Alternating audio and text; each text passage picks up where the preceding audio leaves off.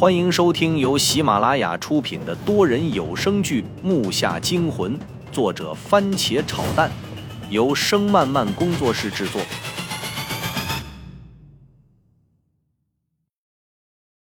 第二十八集。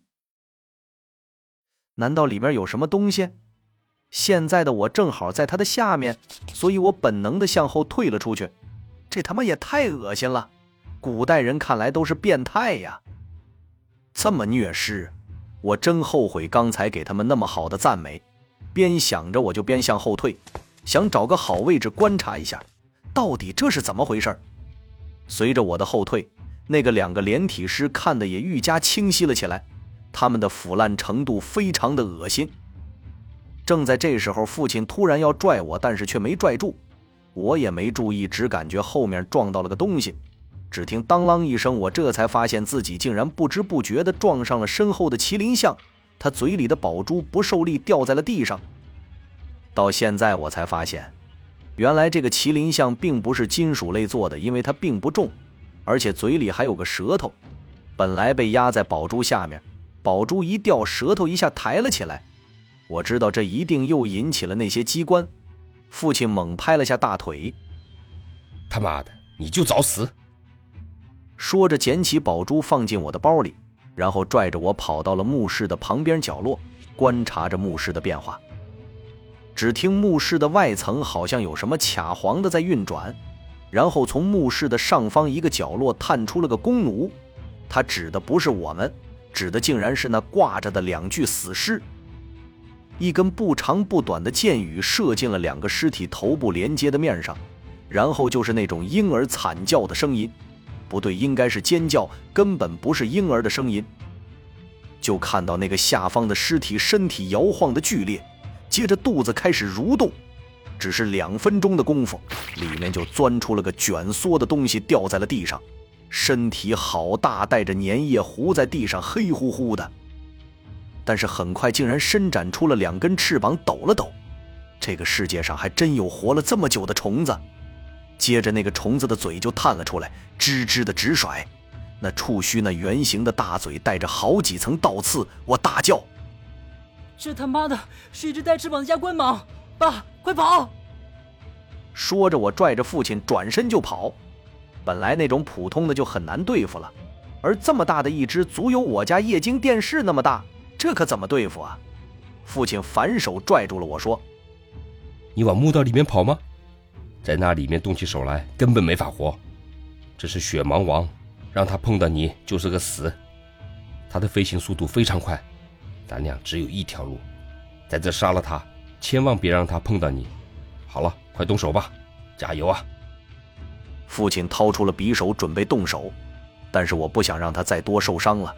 我把那把普通的刀扔给父亲，用这个吧，双刀我还用不好，我用无就好了。算了。就听你的。那个大家伙的外貌几乎可以看清楚了，身体和压关蒙差不多，只不过他的下身是红褐色的，爪子个个带倒钩，密密麻麻的摆动着，翅膀嗡嗡的扇动了起来，频率不亚于苍蝇的速度，直接一条线的就向我飞扑了过来。我就这么好欺负吗？父亲靠过来想替我挡，但是那个家伙速度太快了。我还没看到他的眼睛在哪儿呢，一股腥臭的气息就窜进了鼻子里。我经历过一次，记得是练铁饼的时候，因为扔错，我在千钧一发之时趴在了地上躲了过去。但是现在我真的不知道怎么躲，因为趴下已经来不及了。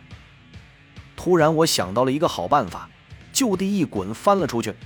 这一滚只是翻了两下，整个身体就趴在了地上。而那个虫子显然跟那些压关蒙不是一个级别的，这个家伙可是有头脑，看我翻了出去，他竟然停住了。随着惯性前悠了一下，竟然掉头冲父亲去了。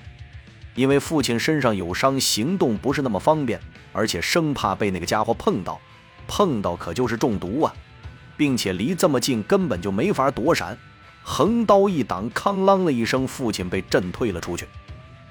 但是那个家伙就那么咬着父亲的刀开始甩了开来，那肥硕的尾巴扭来扭去的，父亲承受不住也被甩得左拐右拐的。他腾不出手还击，只能大喊：“儿子上了，砍他别瞅着呀！”父亲吼了起来，我拔出无，看来这战是无可避免的要拼了。我咬了咬牙：“你他妈敢咬我爸！”我不想再让父亲受伤了，毕竟这次又是我的失足造成的。趁着那个大虫子注意力不在我这里的时候，我已快步上前，到了那血盟王的身前，却停住了。因为这个方向根本无法下手，这个家伙左甩右甩的，一个砍歪，那就要了父亲的命。那虫子的眼睛，我到现在也没有看到，只看到他那个大嘴张得跟洗脸盆似的，而且里面粘液四溅，烧的父亲身上又坏了好几块。他的大嘴就在要咬到父亲的时候，父亲突然大叫道：“快看他吃吧！”父亲的脸都快进入虫子的嘴，声音都有些发闷。我心里这个急的呀，听到这话瞬间有了醒悟，好像抓到了救命稻草一样，也不做思考，竖直向上抬刀猛砍。瞬间一股臭水直喷到了我的身上，然后呲呲的就冒白烟。我知道这些液体和强酸没什么区别，我赶忙用背包擦起身体。那只虫子尖叫一声，直接跳了出去。我上前赶忙扶起父亲，父亲显然已经体力不支。我用力支撑起父亲的身体，叫他靠到墙上，然后拿起父亲掉在地上的刀。这回我真的生气了。就算一个人再胆小，在他自己生命中最重要的人之一受到伤害时，他也会疯狂的。